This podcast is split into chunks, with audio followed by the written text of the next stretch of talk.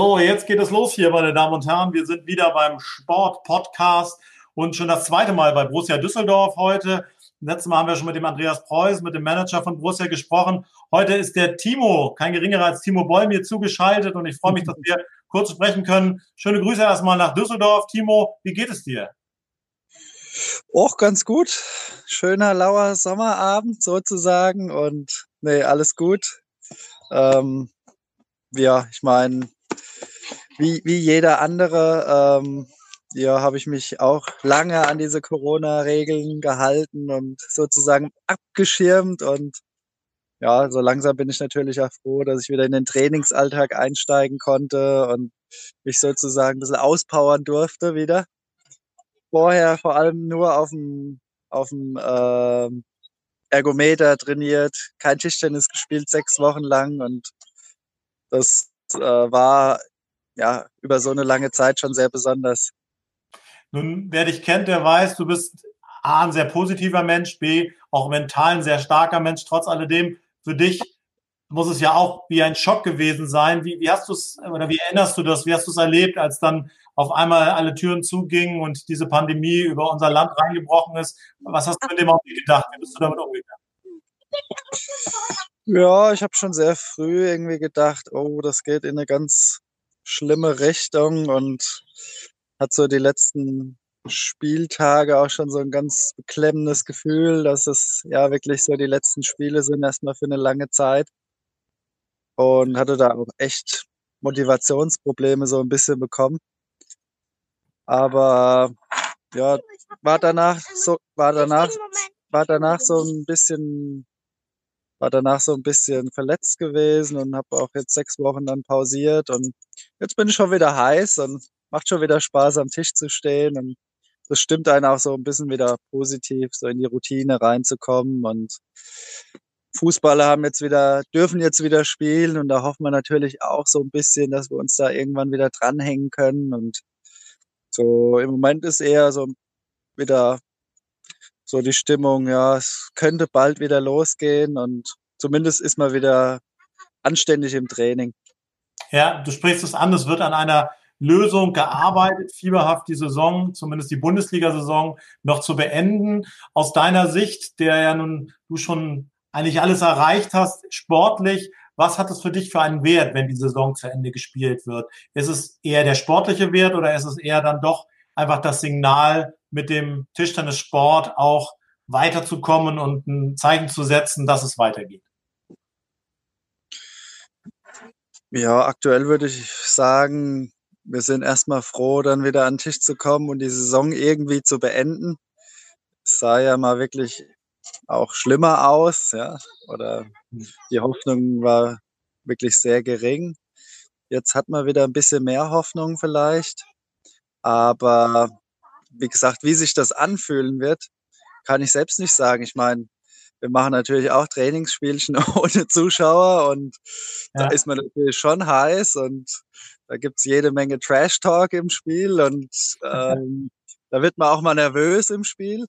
Ja. Aber dann wirklich so einen offiziellen Wettkampf ohne Zuschauer, ähm, das muss man dann auch wirklich erstmal sehen, wie, wie man da reinkommt, wie man sich da fühlt dabei. Kann ich ehrlich gesagt gar nicht sagen. Wie sieht's denn so im internationalen Vergleich aus?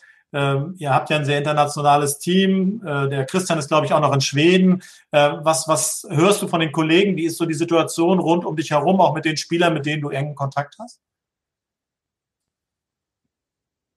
Ja, ich, also die Schweden haben ja eigentlich in Schweden durchtrainieren können. Da war ja alles relativ normal weitergelaufen. Ähm, die Chinesen zum Beispiel, die waren seit den German Open im Januar gar nicht mehr zu Hause, mhm. weil sie ja, das vermeiden wollten, irgendwie in Quarantäne zu müssen, zwei Wochen Pause zu machen. Die sitzen jetzt seit ein, zwei Monaten in Macau und trainieren dort. Und für die ist natürlich auch total ungewiss, ja, wann es vor allem international weitergeht. Ja. Also das steht ja wirklich in den Sternen. Und ist bestimmt super schwierig für die. Also ich habe mit Malong gesprochen.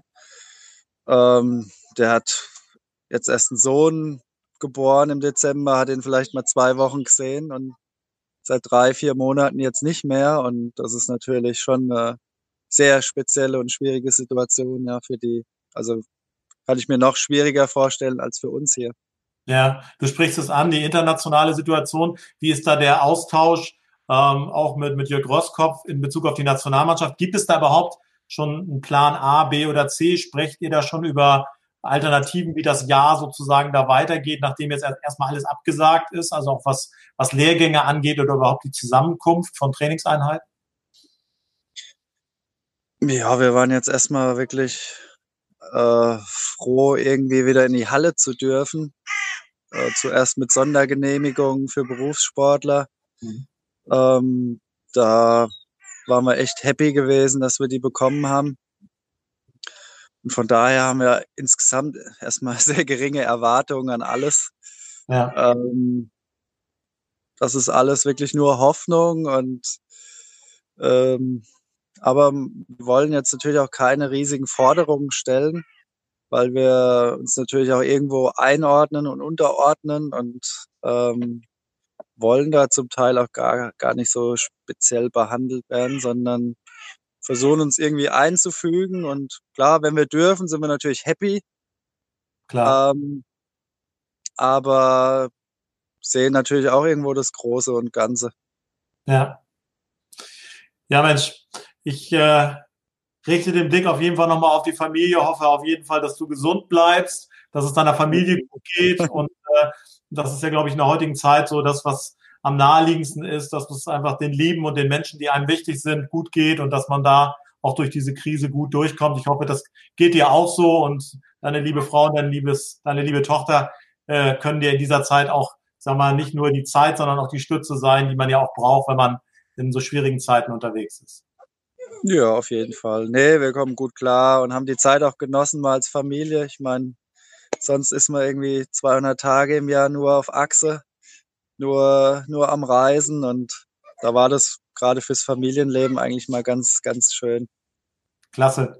Tolles Schlusswort. Timo, vielen Dank für diese offenen Worte und ganz herzliche Grüße nach Düsseldorf. Wir freuen uns, wenn wir dich bald wieder am Tisch sehen. Okay, Dankeschön. Danke. Liebe Grüße. Ciao.